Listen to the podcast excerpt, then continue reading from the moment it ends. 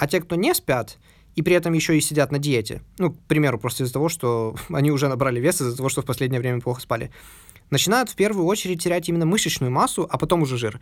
То есть в какой-то степени быть на диете и плохо спать еще хуже, чем не быть на диете вообще и плохо спать. Если лишать крыс сна, в среднем они умирали уже на 15 день. Примерно за такой же период времени зверьки умирали, если их морить голодом. Поэтому сны, и в том числе и мысли перед тем, как мы вот только-только уснем, настолько странные и наркоманские в какой-то степени. И нужно помнить, что это спектр, ну, креативности. И самые креативные люди, которые видят просто бесчисленное количество закономерностей во всем, это шизофреники. И теперь эта группа также показывала сильный прирост скорости и точности. То есть не так важно, сколько времени прошло между практикой и сколько человек практиковался в принципе, как то, сколько после этого он должен был поспать. Почему можно сделать вывод, что сон настолько же важен, как и сама практика. Здравствуйте, дамы и господа, и добро пожаловать на подкаст Кафернада. С вами, как всегда, Александр. Сегодня мы продолжим говорить про книгу «Зачем мы спим? Новая наука о сне и сновидениях». Ее автор Мэтью Уокер. Э, знаете, изначально я хотел поговорить о всех ужасах, которые с нами произойдут из-за того, что мы недостаточно спим. И как сам автор в нескольких интервью сам говорил, что вот он всю жизнь рассказывал людям о том, как много всяких полезных вещей нам может дать сон, но его как никто не любил, либо никто не слушал, либо никто в итоге ничего не делал. И только сейчас, когда он сместил фокус во многом на страх, многие наконец-то начали предпринимать хоть какие-то действия. Но, скажу честно, лично мне эти главы книги были не сильно интересны, просто потому что, как, это повторение одной и той же мысли из раза в раз, просто подкрепленные разными примерами, исследованиями и так далее. Поэтому и вам рассказывать в своем подкасте то, что, ну как, лично мне не интересно, я тоже не хочу. Но, тем не менее, начну я с того, что все-таки донесу эту мысль, просто более коротко. А вот весь оставшийся выпуск мы поговорим о важности сна для, ну как, в какие часы, когда лучше учиться или тренироваться и спать, чтобы мы обучались там навыкам, ну как физическим, там и как основных на запоминании и так далее, чтобы они все были и дольше, и лучше. И знаете, наверное, должен заранее немного извиниться, потому что этот эпизод немного похож на, ну, что ли, монстра доктора Франкенштейна, в плане того, что многие куски аудио, они как бы не сходятся с собой, или чувствуется большая разница, потому что, ну, как, честно говоря, эпизод делался немного в спешке, потому что я пытался выпустить его вот до, до конца 2019, чтобы вот закончить цикл вот этот э, четыре части про книгу «Зачем мы спим», ну и оно, естественно, дает о себе знать. То есть где-то в сценарии я пропустил какие-то вещи, пробелы были, где-то я когда звук записывал, что-то не, не договорил или наоборот забыл сказать или сказал неправильно, потому что стар, старался сделать это быстрее. Ну и в итоге теперь в постобработке приходится за это все расплачиваться. Но, тем не менее, самое главное, что пусть в звуке оно не доходит до моего стандарта, но за то, что в плане информации, фактов и так далее, зато все проверено, как обычно, это до моего стандарта доходит более чем. Поэтому э, всех поздравляю с Новым годом, уже, наверное, с прошедших многих, и наслаждайтесь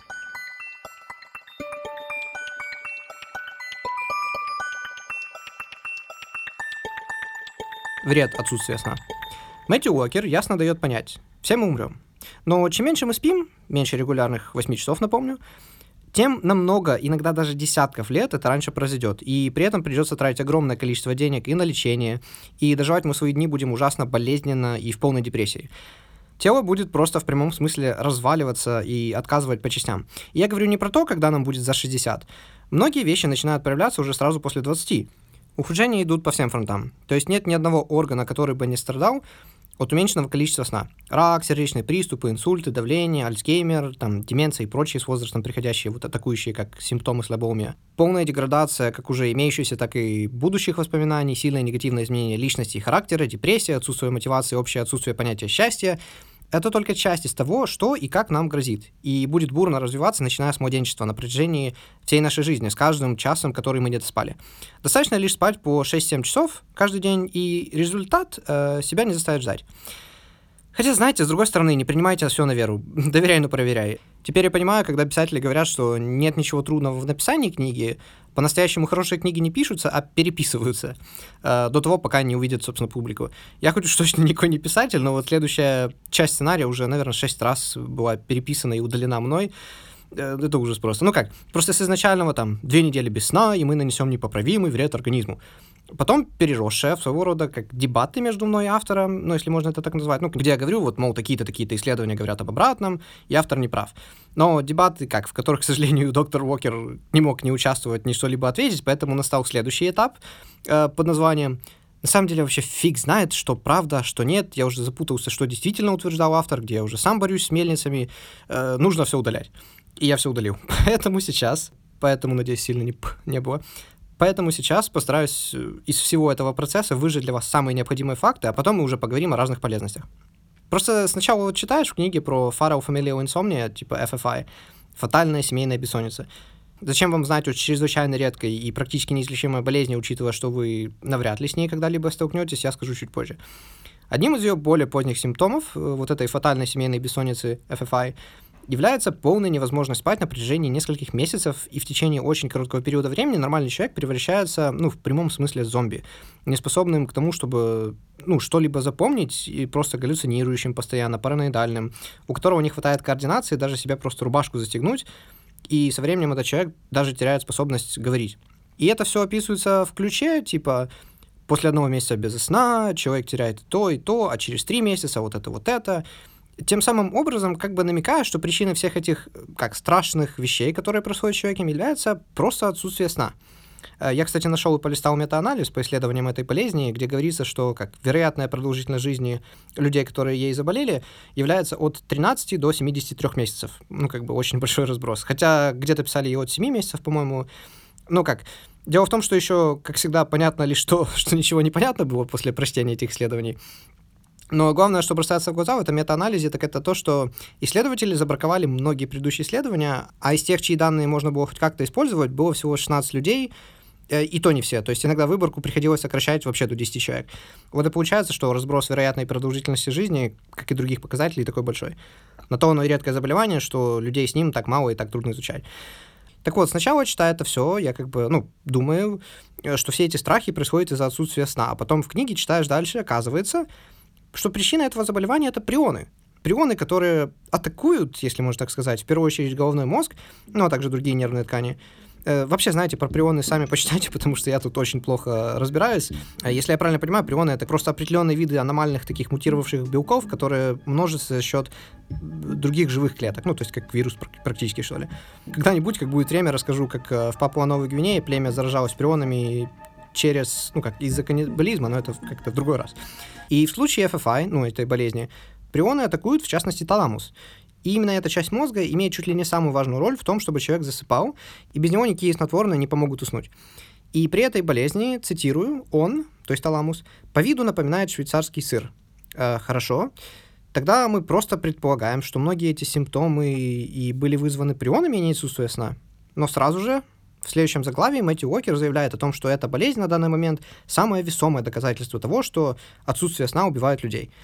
И у меня тут как бы заметка стоит еще с того момента, ну, с момента первого прочтения книги, а как же весь вот этот ущерб, нанесенный мозгу, то есть таламус, который напоминает швейцарский сыр, это ведь в первую очередь из-за прионов, и как следствие отсутствие сна из-за нарушения именно этой части мозга, а не наоборот. Ну или как? То есть Ради справедливости, конечно, скажу, что автор где-то пишет о том, что трудно подтвердить или опровергнуть какую-либо причинно-следственную связь, э, полагаясь на нынешние исследования, но тем не менее.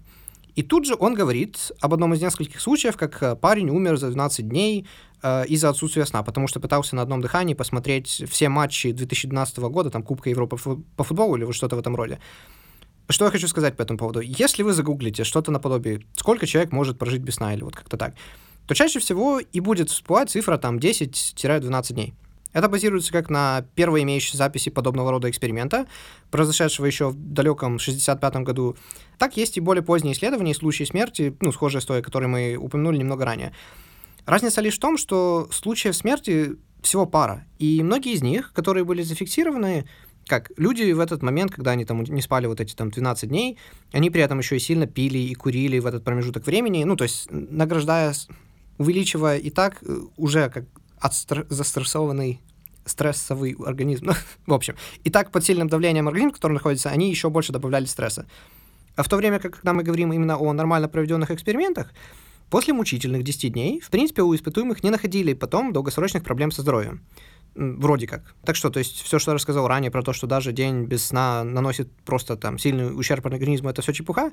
Нет. Как бы то ни было, уже после первых суток и давление подскакивает, и сахар. Ну, вообще люди, которые не спали сутки, только по анализам э, трудно отличить от диабетика второго типа. Точнее, было в предиабетическом состоянии, а вот люди, которые уже постоянно там ночью водят грузовики, которые постоянно работают ночную смену, вот у них уже чаще, чем у обычного среднего человека, развивался диабет второго типа. Э, ну и потом, как гормональный баланс и метаболизм нарушается и так далее. Кстати говоря, о весе в книге написано, что, во-первых, даже при здоровом образе жизни, те, кто меньше спят, в среднем быстро набирают намного больше веса. А те, кто не спят, и при этом еще и сидят на диете, ну, к примеру, просто из-за того, что они уже набрали вес из-за того, что в последнее время плохо спали, начинают в первую очередь терять именно мышечную массу, а потом уже жир. То есть в какой-то степени быть на диете и плохо спать еще хуже, чем не быть на диете вообще и плохо спать. Но лучше, конечно, и спать хорошо, и, возможно, сидеть на какой-то там плюс-минус хорошей диете.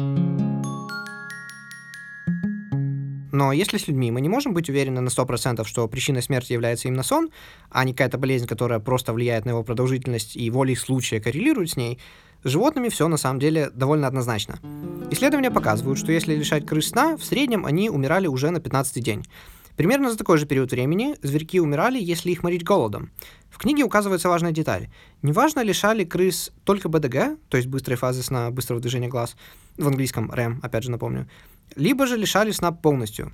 Они и так, и так умирали примерно за одно и то же время. В то время же, если их выборочно лишали только глубокого сна, проблемы были все те же, просто это все заканчивалось не на 15-й день, а в среднем на 45-й. Почему это важная деталь? Мы спим циклами.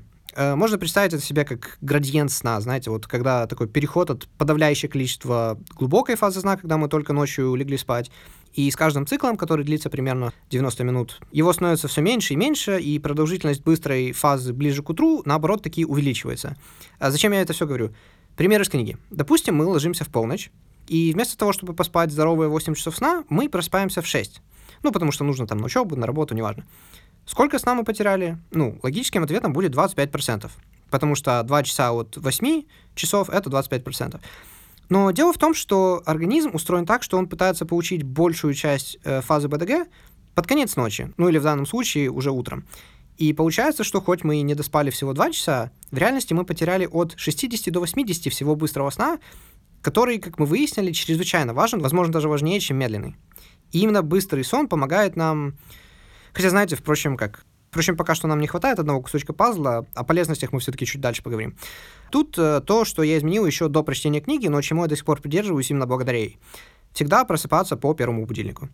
Самое интересное, буквально три года назад я просыпался под последний из будильников, и который уже четыре раза был отложен на 9 минут, там, в очередной раз в спешке собираюсь в университет, стоя вплотную набитом метро, там, на одной ноге практически, я думал о том, что вот как бы я хотел начать просыпаться по первому будильнику.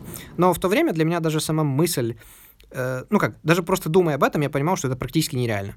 И скажу, что раньше я старался не брать телефон, кроме как для того, чтобы там выключить будильник, пока не выйду из дому. Ну, просто потому что начитался и наслушался всех этих там, что же с нами случилось, мы все зависимы, мало того, что телефон даже ночью находится на расстоянии вытянутой руки от нас, еще и утром там, шутка ли первое, что мы делаем, это даже не идем в туалет, а проверяем уведомления на телефоне и т.д. и т.п. Окей, бумеры. Кстати, забавно, моя дипломная работа была как раз-таки про то, как бэйби-бумеры, выходящие на пенсию, могут стать первым, ну как, домино, скажем так, фишкой домино, которая приведет Америку, доллар и, возможно, вообще, в принципе, мировую экономику к следующему краху. Но говоря снова-таки про телефон, потом я услышал про то, что синий цвет, э, все, ну, в принципе, все современные экраны излучают достаточно много синего цвета, что неудивительно, учитывая, что практически во всех экранах они стоят из трех пикселей, которые красный, зеленый, синий, точнее, три саб-пикселя, красный, зеленый, синий, из которых уже и состоит вот этот один пиксель. Соответственно, как минимум треть всего цвета это синяя. Ну и зеленый, кстати, тоже не очень хороший, но это как бы хуже всего на выработку мелатонина влияет именно синий. Но синий цвет это важно, но помимо синего цвета я читал, что нужно обращать внимание также еще и на яркость. Но я к тому, что раньше я обращал внимание только на то, что вот после 8 вечера у меня в комнате был выключено вообще просто все, включен только маленький ночник э, с желтой лампочкой на 5 ватт, Телефон и компьютер не только стояли на минимальной яркости, а и как переходили в ночной желтый режим еще с заходом солнца. Причем как, в настройках я выкрутил желтость на максимально доступную. Можете проверить, как это, и, и ничего, нормально, привыкаешь быстро на самом деле. Но меня как-то не посещала мысль, что можно это все делать и в противоположной последовательности, но утром. Я, в принципе, часто просыпаюсь под утро, и если это происходило там за час до два до того, как мне нужно вставать, я начал включать вот этот ночник. А потом, когда звонил будильник, я обычно телефон клал на самую верхнюю полку в шкаф, я вставал с кровати, ну, просто потому что, как, когда звенит будильник где-то там наверху в шкафу, будильник звенеть будет еще долго, а вот соседи в соседних комнатах начнут жаловаться очень быстро. И когда брал телефон в руки, первым делом выставлял яркость почти на максимум, ну, не до конца, потому что иначе глаза режет, конечно, конкретно, и открывал Инстаграм. Как ни странно, та самая проблема, из-за которой как бы ты проснулся посреди ночи и решил проверить то одно уведомление, из-за которого в итоге еще пол там, часа сидишь э, в соцсетях, что у меня ну, случалось ранее, эта проблема стала решением, потому что, ну, как я уже не ложился дальше спать, когда я брал утром телефон в руки или листал Инстаграм, а продолжал листать ленту и обновления в соцсетях.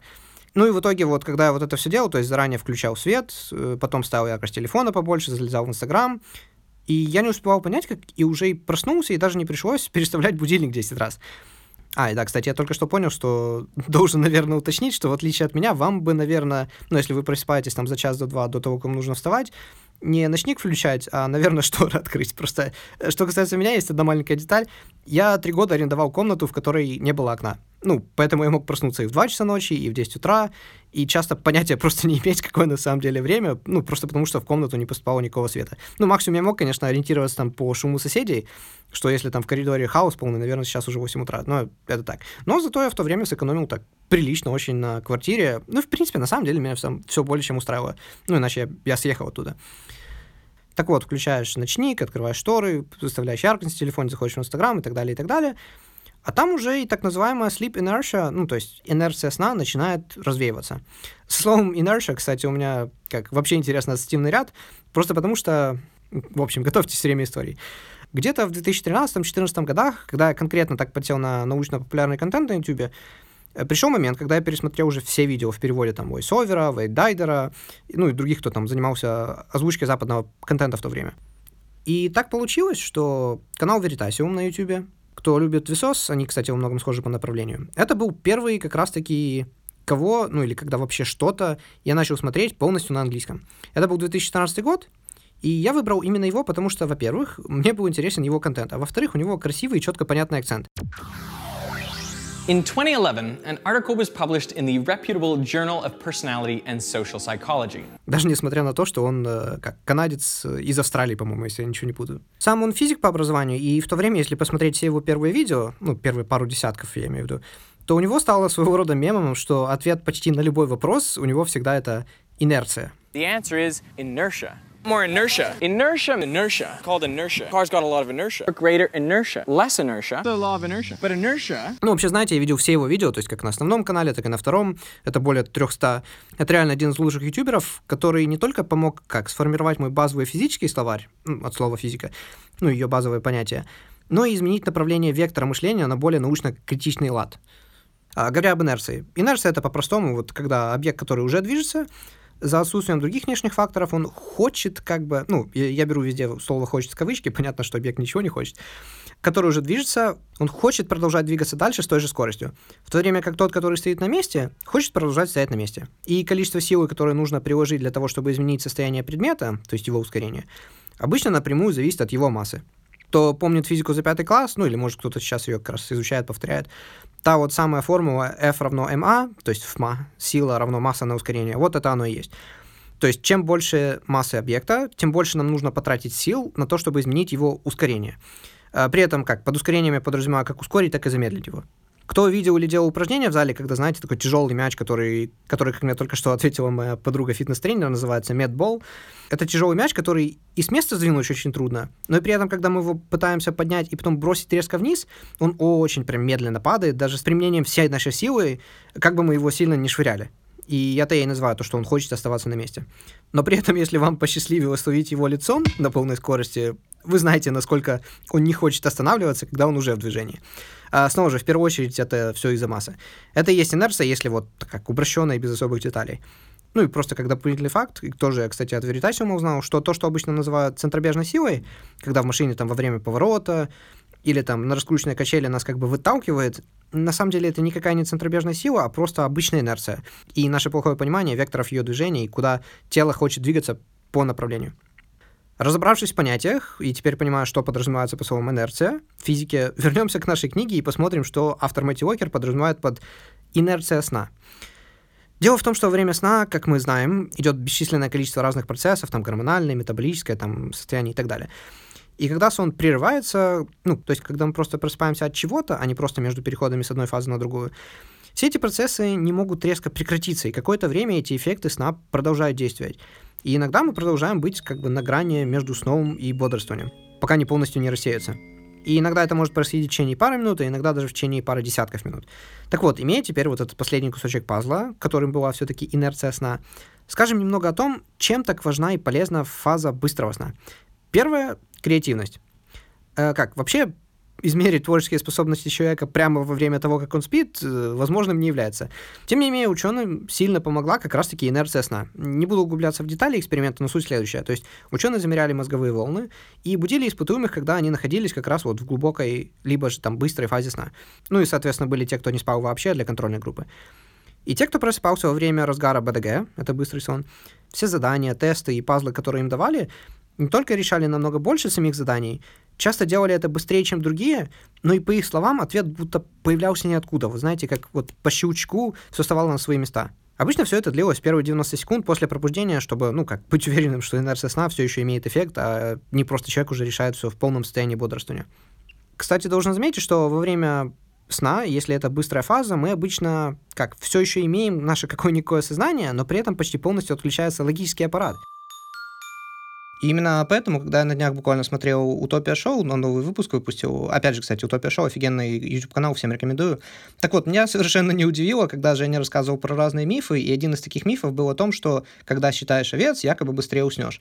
Дело в том, что я занимался, занимался осознанными сновидениями, я не знаю, лет 7-8, наверное, уже назад, не помню. Осознанное сновидение — это когда ты во сне знаешь, что ты во сне, и именно поэтому ты можешь легко им управлять. И читал книги, типа там «Охотники за сновидениями» и так далее. Э, не очень рекомендую читать вообще, и, в принципе, заниматься кому-то этой темой, кому это прям не интересно. Вот в чем суть. Одно из упражнений, которое нужно делать, это как раз-таки во время засыпания пытаться сохранить свою логическую вот эту часть мозга тем, что ты будешь что-то делать логически, например, высчитывать пример или просто считать. such. И вот и получается, что когда ты сохраняешь свою логику, это, наоборот, предотвращает засыпание, а не помогает уснуть. А даже если уснешь, ты можешь попасть в осознанное сновидение, ну, причем это ну, не так просто, как кажется, но тем не менее. И ты часто очень не особо хорошо выспишься. Поэтому, в принципе, странно, что вот часто рекомендуют именно там считать на ночь или еще что-то такое. Ну, как выяснилось, вот миф, и ничему я не был удивлен. То есть намного лучше представлять какие-то такие образные, более переплывающие друг в друга образы, такие абстрактные вещи, и тогда действительно быстрее уснешь, чем если будешь сосредотачиваться на чем-то логическом. Если это быстрая фаза, мы обычно, как, все еще имеем наше какое-никакое сознание, но при этом почти полностью отключается логический аппарат. Поэтому сны, и в том числе и мысли перед тем, как мы вот только-только уснем, когда мы вот находимся в самом таком промежуточном состоянии, настолько странные и наркоманские в какой-то степени.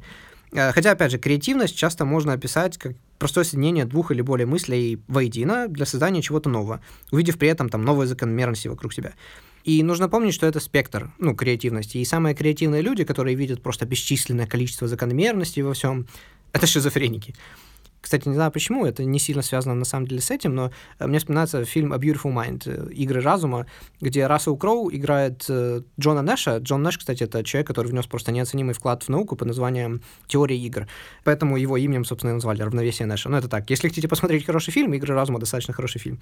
Так вот, когда мы об этом помним, сразу становится понятно, почему слова «творческий человек» и «наркоман» стоят так близко в нашем ассоциативном ряду ряде, ассоциативном ряду, ряду, ряде, что важно, в этой книге автор не раз заостряет внимание на том, что пусть в целом наш сон длится короче, чем у других приматов, у нас продолжительность БДГ идет намного дольше.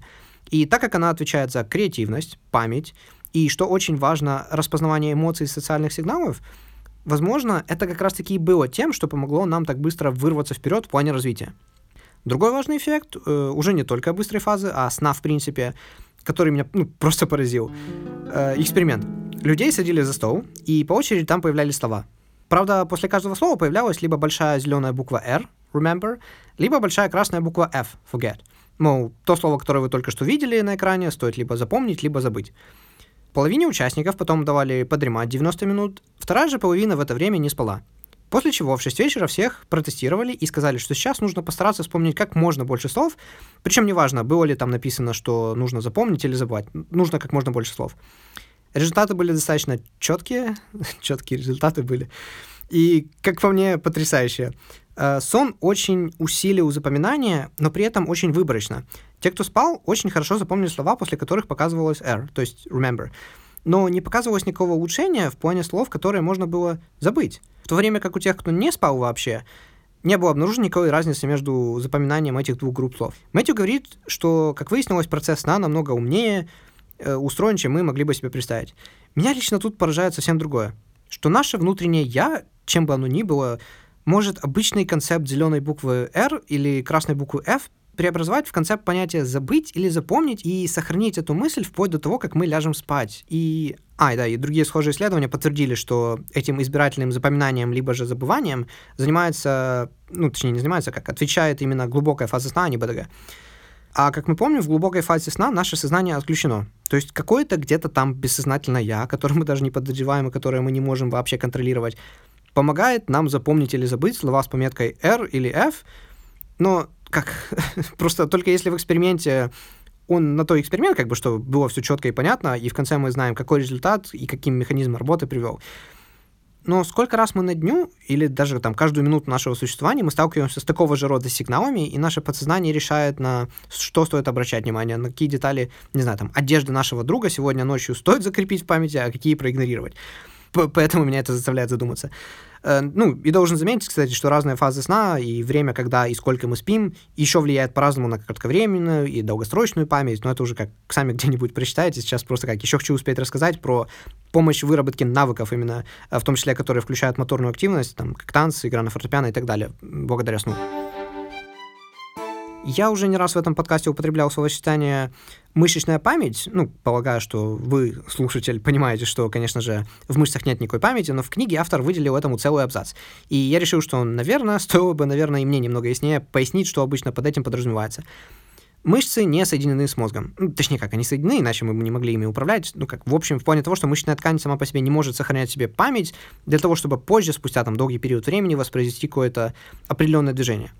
Тренировка мышц может нам, конечно, помочь в выполнении действия, но вот сам процесс и последовательность действий в любом случае хранится именно в мозгу. А, хотя, знаете, тут должен сказать, что есть, ну как, это даже не исключение, а просто интересное наблюдение, что если на оголенные мышцы препарированных лягушек посыпать немного соли, они начнут двигаться, и иногда достаточно продолжительное время. И тут я по памяти только что еще рассказывал, почему это так работает, но в итоге наговорил полной фигни, потому что, как выяснилось, я вообще ничего не понимаю.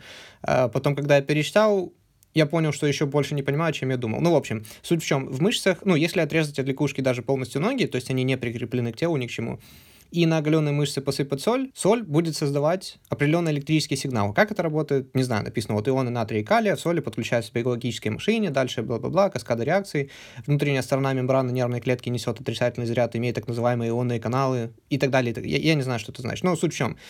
Из-за того, что соль создает небольшие электрические сигналы, это активизирует остатки энергии, которые сохранялись э, в организме, которые называются АТФ, тоже не знаю, что такое, и поэтому мышцы двигаются. То есть это можно было бы назвать какой-то мышечной памятью вот в самом что есть реальном смысле. Но, естественно, это не память, это просто вот э, рандомное случайное сокращение, не более того. Говоря про прыгающие лапки, и проиллюстрирую на своем примере то, что описано в исследованиях, которые упоминаются в книге. Я, когда акробатикой занимался, иногда мог там весь вечер, а то и день вообще потратить на разучение или практику нового элемента. Но как бы ни старался, ничего не получалось. Но стоило хорошо поспать одну ночь, а то и две, и прийти в зал через день, э, как без лишних стараний, какой-нибудь там, не знаю, рандат фляг вин получался сам по себе в разы чище, чем накануне даже под конец тренировки, когда, как мне казалось, я уже устал. Даже по ощущениям, мои ноги во время прыжка выше подбрасывали, что ли. Правда, тогда это списывал все просто на важность отдыха. Теперь посмотрим на исследования, которые показывают похожий результат. Две группы испытуемых должны были повторять достаточно монотонные, ну, чтобы они требовали особого анализирования действия, но которые должны были выполняться с достаточной скоростью и точностью. Одним давали разучить и практиковать этот навык утром, другим вечером. Потом обе группы тестировали 12 часов спустя, те, кто тренировался утром и был впоследствии протестирован вечером, не показал никаких улучшений. В то время как те, кто практиковался вечером, потом также имели 12-часовой перерыв, во время которого они имели 8-часовой сон, проверялись и были на 20% более быстры и на 35% более точны в исполнении действий. Но что еще более интересно, ту группу, которая сначала практиковалась утром, у которой потом не были обнаружены никакие улучшения вечером, проверяли снова спустя еще 12 часов после этого, ну, то есть теперь они уже тоже имели 8-часовой сон, и теперь эта группа также показывала сильный прирост скорости и точности. То есть не так важно, сколько времени прошло между практикой и сколько человек практиковался в принципе, как то, сколько после этого он должен был поспать. То есть сон должен был разложить все по полочкам, и только тогда они действительно улучшали свои результаты. То есть хочу заметить, что их результаты улучшились сами по себе, то есть даже по сравнению с предыдущей сессией практики. Почему можно сделать вывод, что сон настолько же важен, как и сама практика. Еще помните про инерцию сна? Если в эксперименте в первые 90 секунд она помогала с решением задачек, в реальной жизни она, к сожалению, дает только лишнюю заторможенность. Но с ней, тем не менее, можно бороться. И сейчас еще расскажу о том, как все-таки Почему же я оставил привычку просыпаться по первому будильнику? Именно благодаря, ну как, даже по правде говоря, не книге, а снова такие интервью автора, которые я слушал пару лет назад, до того, как я полностью прочитал книгу. Он говорит о том, что вынужденное пробуждение само по себе — это просто огромный стресс для организма. Ну, просто потому что, эволюционно говоря, нам никогда не нужно было вынужденно прекращать сон и просыпаться, только если нам не грозила какая-либо опасность. И я думаю, все мы не раз чувствовали те моменты, когда по звонку будильника подрываешься с кровати, толком не понимаешь, что происходит, но чувствуешь, как сердце колотит, просто давление сильно подскочило и так далее э, все, чтобы мы просто, ну, все это просто для того, чтобы активировать реакцию «бей или беги». И опять же, нет ни одного вида животных, который бы намеренно бы вынужденно, как регулярно просыпался таким образом. А для нас это неотъемлемая часть жизни. Причем Мэтью замечает, что мы начали так просыпаться достаточно недавно. Это было в начале индустриальной эры, когда люди наконец-то стали как винтиками в большом механизме. И, грубо говоря, когда на какой-то там конвейерной ленте каждый должен сделать что-то свое. Если даже один человек не приходил на работу вовремя и опаздывал и так далее, могло прекратить работу всего там станка и иногда вообще всего процесса. Именно поэтому один из первых и самых больших и громких будильников, если так можно назвать, был именно вот этот заводный звонок, такой со свистом и так далее, который мы видели, наверное, в старых черно-белых фильмах. И именно с того времени, для того, чтобы синхронизировать свои часы просыпания, мы и начали вставать по будильникам. То есть это было вообще недавно. Но есть вещь, которая представляет даже большую опасность. Кнопка «Отложить будильник». Представьте теперь, каково это для сердца организма в целом, повторять вот этот процесс каждые 5-10 минут на протяжении иногда целого часа. Причем для многих практически каждый день. Ну вот кто выдержит такую сильную нагрузку на сердце и так далее.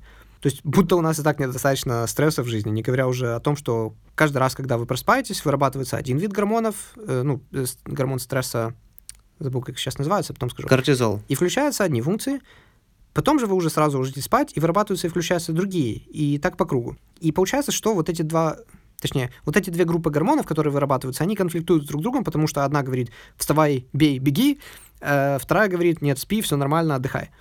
Если коротко, то лучше вам от этих еще пяти минуточек точно не станет, а хуже это точно. Вообще, мой хороший друг, вот по моему совету тоже года так два назад, это в 2017, наверное, было, попробовал вставать по первому будильнику, и буквально в первые три дня он не мог просто нарадоваться тому, насколько позитивный, насколько сильный позитивный эффект это на него оказало.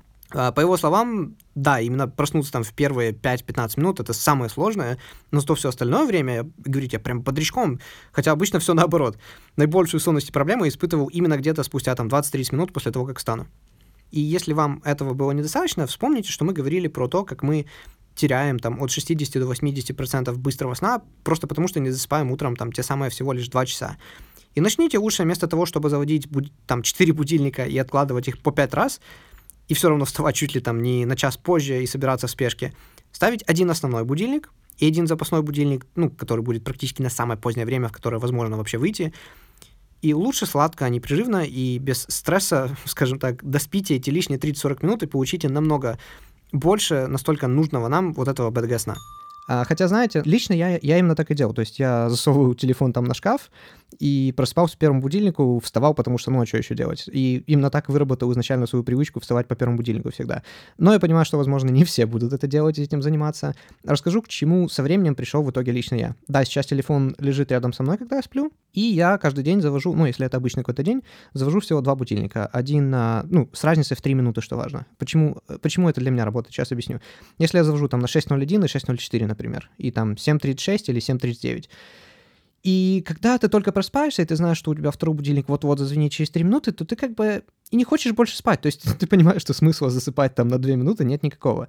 И очень часто сразу же встаешь. Или даже если пытаешься дальше поспать, то ты обычно все равно за эти 2 минуты не успеваешь засыпать. И когда звонит второй будильник, ты такой, ну, уже вот эта инерция сна тоже вроде как развеялась, потому что не успел заснуть, и уже встаешь. Одна важная деталь. Дело в том, что когда я проспаюсь по первому, я все равно его всегда откладываю. Да, мы говорили, что это очень опасная кнопка и так далее, но сейчас объясню. У меня просто уже были такие случаи, когда я не откладывал, именно выключал, и я в итоге выключил первый будильник, потом второй выключил сразу же, потому что, ну, я же сейчас уже буду проспаться, И в итоге потом открываю глаза и понимаю, что уже я проспал полчаса, и мне нужно просто бежать, спешить, и непонятно, что делать, потому что, ну, я выклю- выключал все, потому что, ну, я уже встаю, и в итоге я просто заспал. Поэтому я откладываю первый, просыпаюсь под, э, ну, пытаюсь проснуться сразу, но на всякий случай все равно первый откладываю. Ну, е- если это какой-то важный день, то я просто-напросто ставлю три будильника с разницей в 3 минуты, то есть там 6.01, 6.04, 6.07, да, и вот что-то в таком роде. И потом ставлю обязательно еще один контрольный на самое последнее время, когда я должен успеть. То есть, грубо говоря, если я проснусь даже вот в это самое крайнее время, я знаю все равно, если я сейчас быстро встану, быстро оденусь, я еще успею и не опоздаю. То есть, э, грубо говоря, 4 будильника, но я же говорю, это что-то очень-очень важное. Это так, э, на заметку, то, что работает вот лично для меня в данный момент. А, знаете, чуть не забыл рассказать, я еще обещал в прошлом выпуске о том, что будет, если время школ перенести на чуть позже. Сейчас э, буду говорить без сценария, потому что вот буквально уже закончил записывать, и такой, а, блин, я еще забыл про это записать. Поэтому быстренько перечитал этот, э, эту, эти пару страниц, эту главу, и сейчас пробую рассказать. Дело в том, что в Америке большинство школ начинаются раньше, чем 8.15 утра. Из них половина начинается даже раньше 7.30. И, то есть, получается, автобусы, ну, то есть в Америке, вы знаете, некоторые районы, там без машины не обойдешься, родители не могут отвезти или там еще что-то, и возят людей на школьных автобусах точнее, не, не людей, а детей, школьников. И получается, что если в школе надо быть уже там в 7.15, да, в 7.15, если в школе нужно быть уже в 7.15 к урокам, значит, школьный автобус, который в 7.15 должен уже привезти, он начинает ездить с 5.30, там, 5.45. Значит, ребенку нужно вставать уже там буквально в 5 утра. А для ребенка, или особенно подростка, если вы помните, я говорил, что немножко сдвинуты ритмы на пару часов. Поэтому каждый день, ну там 5 дней в неделю на протяжении многих лет, просыпаться в 5 утра на школьный автобус, это равносильно для того, чтобы взрослым людям просыпаться в 3, там, в 2.30 ночи каждый день на работу. Ну, это ужас просто. И также тут есть фраза о том, что БДГ, а БДГ, как мы только что выяснили, это быстрая фаза сна, особенно последние вот эти там два часа, это чуть ли не вообще все, из чего она состоит, количество БДГ сна и есть вот эта рамка э, между тем, чтобы быть нормальным социали... как социализированным, быть нормальным социальным индивидуумом и сумасшедшим в эмоциональном и других планах. Так вот, в некоторых штатах, некоторых районах, некоторых городах время школы изменили, где-то передвинули там с 7.30 на 8, где-то с 7.45 аж на 8.55. И результаты были просто, ну, просто потрясающие в плане того, что оценки у всех там просто в гору пошли. Все стали намного более как внимательны на уроки, меньше там проказничества, люди, опять же, люди, дети намного больше запоминали, выучивали, оценки все пошли вверх и так далее, и так далее, и так далее. Но был один очень интересный, неожиданный, ну как, неожиданное последствие этого всего. Где-то аж на 50%, точнее, где-то аж на 70%, где-то на 50%, но это тоже огромная цифра, понизилось количество аварий смертности среди, среди подростков именно ну, в дорожно-транспортных ДТП. в общем, не, не могу уже выговорить на как, втором часу записи. ДТП. Э, и дело в том, что как раз-таки, потому что кто-то отвозил детей в школу, кто-то сам водит машину уже, ну, потому что в Америке 16 лет можно водить машину. И именно ожидаемая продолжительность жизни подростков и многих детей выросла очень сильно просто за счет того, что школу перенесли там на полчаса, на час позже. И вот такие вот интересные подробности получаются. Когда это дойдет до нас, дойдет ли это когда-нибудь, понятия не имею. Причем здесь говорится также, что в 19 ну, буквально там 100-150 лет назад школы начинались в 9 утра, и 95% всех школьников просыпалось без проблем в нее без будильников. Ну, тут, конечно, нужно помнить еще о том, что тогда не было ни компьютеров, ни интернета, ни так далее. Я не знаю, как бы даже в 9 утра проспались все сейчас, потому что все ночью сидят. И, ну, у нас всех ритмы, в принципе, сбиты, и, опять же, говорю, из-за того, что там синий свет, температура комнаты постоянная, вот, и так далее, и так далее, и так далее. Но это просто так интересный факт. Еще раз спасибо огромное всем, что дослушали до конца. Я, как всегда, еще раз скажу, что я это сильно ценю. Спасибо вам. В следующий раз... Знаете, в следующий раз я еще не уверен, скорее всего, буду говорить про книгу «Голая экономика». Но я постараюсь что-то придумать интересное, потому что я знаю, для многих слово «экономика».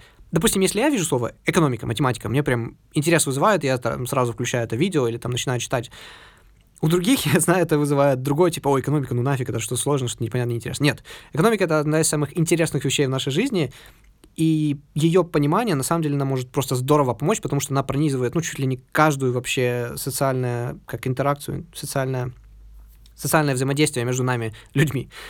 Вот, поэтому я постараюсь намного более интересно это рассказать. И, и, кстати, не буду ничего обещать, потому что, опять, вы знаете, как мои обещания обычно заканчиваются, но, скажем так, мои прикидки, потому что сценарий у меня еще не готов, такие. Я хочу сделать как минимум один выпуск такой, где я разжевываю прям вот все до мелочей, чтобы человек, который ни разу в жизни не слышал вообще слова экономика, прекрасно понял ее какие-то базовые термины, понятия, как она вообще нам помогает в жизни. И второй выпуск я хочу, ну, потому что я сам изучаю экономику, сделать для более такой для аудитории, которая намного лучше разбирается все-таки в экономике, в международной, макро, микро там и так далее. Э, плюс, э, ну, с какими-то понятиями, какими-то теориями. В общем, на более сложном уровне мы будем обсуждать, потому что э, ну как, я понимаю, что я сижу в какой-то степени на двух стульях постоянно. Я, с одной стороны, объясняю все для всех, понимаю, что многие слушатели никогда в жизни не слышали понятия, которые я говорю. С другой стороны, я понимаю, что также слушает немало количество людей, которые это слышали уже раз за разом сотню раз, и я в очередной раз повторяю из раза в раз, типа, что это такое, что это такое, что такое, и разъясняю.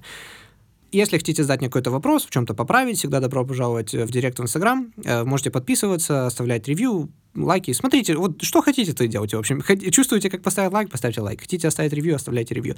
Но лучше всего, наверное, просто спросите одного, может, там, двух из своих друзей, да хотя одного этого будет достаточно, а ты знаешь, что такое подкаст? Вот, и по его ответу посмотрите. Если он знает, вы всегда знаете, чей, чей подкаст можно порекомендовать, да?